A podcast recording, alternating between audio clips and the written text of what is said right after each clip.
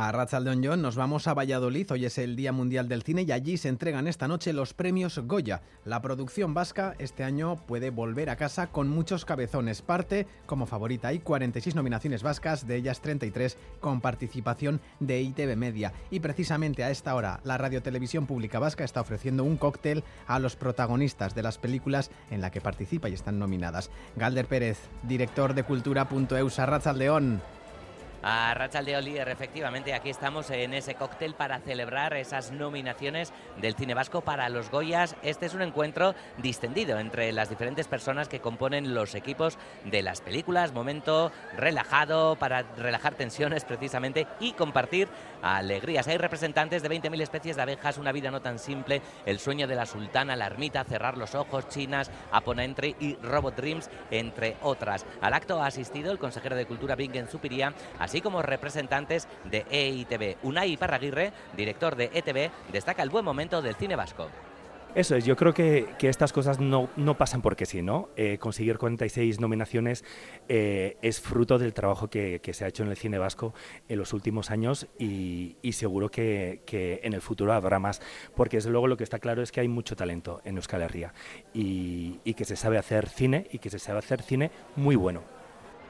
Como decías, Lier, 33 de esas nominaciones cuentan con el apoyo, con la participación de EITV. La ceremonia de los Goya será esta noche a las 10. Los nervios, bueno, pues están presentes, pero sobre todo lo que está presente es la ilusión y es lo que se siente en estos momentos. Estaremos muy pendientes. Es que Ricasco del Pérez y Miquel Retegui en directo desde Valladolid. Y el Departamento de Seguridad ha extendido hasta la mañana del lunes la previsión de impacto en la costa de las mareas vivas previstas durante este fin de semana. Las afecciones más intensas se prevén esta próxima madrugada, activando incluso la alerta naranja. Irún y Donostia, por ejemplo, han suspendido sus desfiles de carnavales. Vamos hasta la costa, hasta la playa de Ereaga. Eder Menzaca, Ratzaldeón. A Rachaldeón Bay el temporal no da tregua, en tan solo una hora se activa el aviso amarillo por viento en zonas expuestas de más de 100 kilómetros por hora, también el aviso a la navegación. De hecho, como curiosidad, esta mañana han atracado en este puerto de Guecho un portaaviones y un buque anfibio de la Marina Militar Italiana debido al oleaje. Un temporal que ha obligado a suspender, como dices, los desfiles de carnaval en Donostia y en Irún. En esta última, coincidiendo con las mareas vivas, permanece vigente el plan de prevención por riesgo de desbordamiento del río Vidasoa. Se han colocado sacos de tierra en Bajos, eso en Irún y también en Bilbao, en el Orrieta, para sorpresa de vecinos y vecinas. Mañana supuestamente la marea va a ser como 6 metros, 3 más de lo normal. Suele desbordar bastante antes de hacer la obra que han hecho. Ahora ya no tanto. Hacía mucho que no se veía el tema de los sacos, desde que arreglaron la calle y eso no se ha vuelto a inundar la calle en sí. En Vizcaya, recordamos, ha suspendido para hoy el deporte escolar al aire libre. Para esta madrugada, Euskalmet activa la alerta naranja en nuestras costas. Es que ricasco, Eder. Conozcamos pues la previsión meteorológica de Euskalmet con Egusquiña y Turrío, León. A Rachaldeón, durante la tarde en el interior lloverá bastante menos. Los chubascos serán más esporádicos. Y en Álava y mitad sur de Navarra es probable que aguante sin llover. En el litoral y zonas cercanas, en cambio, seguirán produciéndose chubascos dispersos, chubascos que ocasionalmente pueden ser intensos. Además, en el litoral el viento del oeste-noroeste se intensificará y las rachas pueden superar los 100 km hora. En cuanto a la temperatura, ambiente fresco en general con temperaturas por debajo de los 13 grados. En las carreteras se solicita precaución por un accidente en la N1 en Las Artes sentido Andoain por la salida de calzada de un vehículo. Hay medio kilómetro de retenciones, se está regulando el tráfico. Una persona ha resultado herida y ha sido trasladada al hospital. Y seguimos con información de servicio. Recuerden que en nada a las 2 comienza la huelga indefinida de los autobuses urbanos de Gasteiz-Tuvisa. Los servicios mínimos son de un 30%. El presidente de Tuvisa, Iñaki Gurtubay, hace un llamamiento a los sindicatos a la sensatez. Desde la presencia de Tuvisa se hace un llamamiento a la sensatez. Es posible introducir mejoras razonables en las condiciones laborales de las y los empleados públicos de Tuvisa sin perjudicar a los usuarios de nuestro servicio público con una huelga indefinida e injustificada. Vamos con más noticias. Todavía no están convocadas las elecciones, aunque parece que estamos en plena campaña electoral con la casi totalidad de partidos con actos presentando sus programas o candidatos o candidatas. Ederne Frontela, León. Sí, a León y Manuel Pradales acudía este sábado a la Puebla de la Barca en el marco del Ustaberrieguna. El candidato Yelchel Arendakari incidía en el compromiso del PNV con la defensa del sector primario, al que denominaba un tesoro a cuidar. Defensa de un sector estratégico para Euskadi El sector primario es un sector que genera economía local, que genera cohesión social, que ayuda a conservar el patrimonio natural y, por lo tanto, tenemos que estar a su lado. Aseguraba Pradales que es consciente de pelea, una pelea intensa para ganar las elecciones, aunque la sociedad sigue mostrando su confianza, decía, en su partido. Desde Donostia, el candidato al PSN, cuando EZA apostaba por un sistema de transporte sostenible y accesible. Queremos que los transbordos entre diferentes medios sean gratuitos. Y el objetivo de todo ello es muy claro, conseguir un sistema de transportes más sostenible, más eficiente, y eso pasa por un transporte público integrado, intermodal y accesible. La movilidad también ha sido el eje de la intervención de Alba García. Desde Gasteiz, la candidata de Sumar Euskadi apostaba por desarrollar un modelo de transporte accesible. Nuestro objetivo es asegurar una movilidad sostenible, inclusiva, para todas y para todos, y desarrollar un modelo de transporte a la altura de este siglo, a la altura del siglo XXI.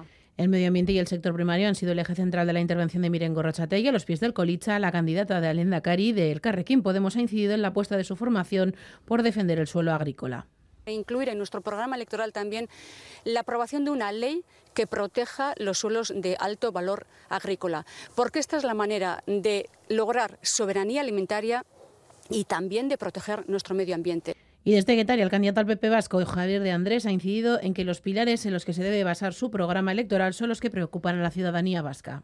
Los problemas que preocupan a los vascos son eh, la sanidad, es la educación, es la seguridad y es el conjunto de la economía. Son cuatro áreas eh, principales que van a mm, tener toda nuestra atención en esta campaña y nosotros estamos convencidos de que lo que necesita Euskadi es abrirse.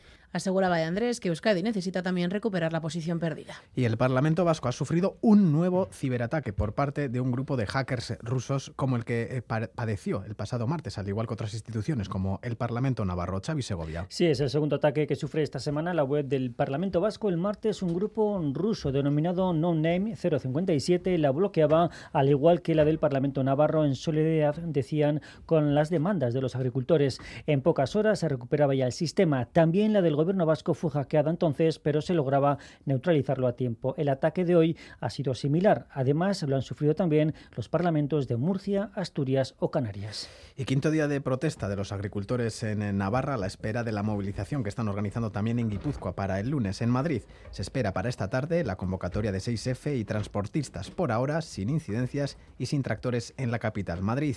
Nerea Sarriegui, León.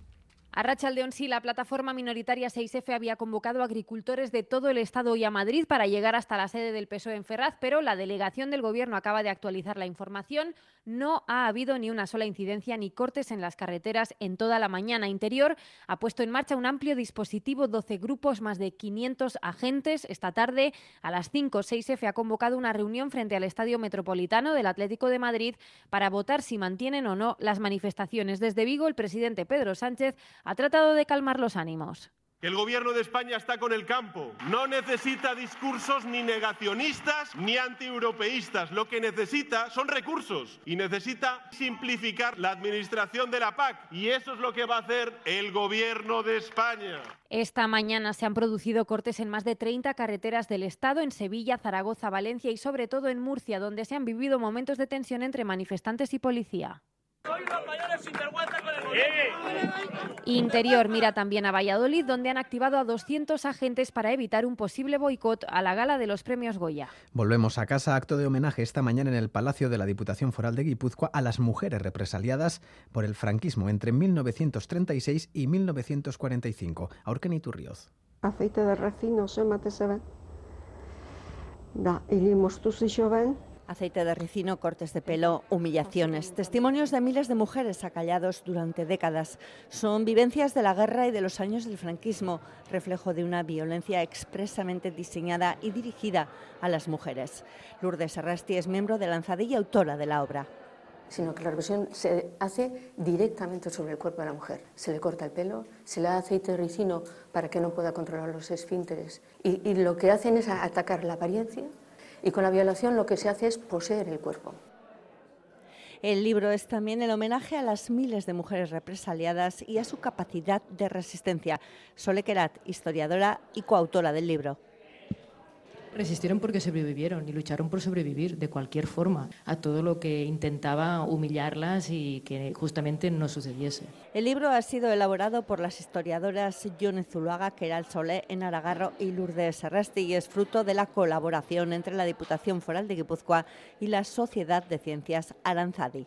Y en Cádiz ya son cinco los detenidos por la muerte anoche de dos agentes de la Guardia Civil en el puerto de Barbate al ser embestida su embarcación por una narcolancha. Bego Jiménez. Sí, todos los detenidos contaban con antecedentes policiales. Uno de los fallecidos, por cierto, de 43 años, vecino de la localidad navarra de Sarriguren, pertenecía al grupo de acción rápida. El otro, de 39, era natural de San Fernando, en Cádiz.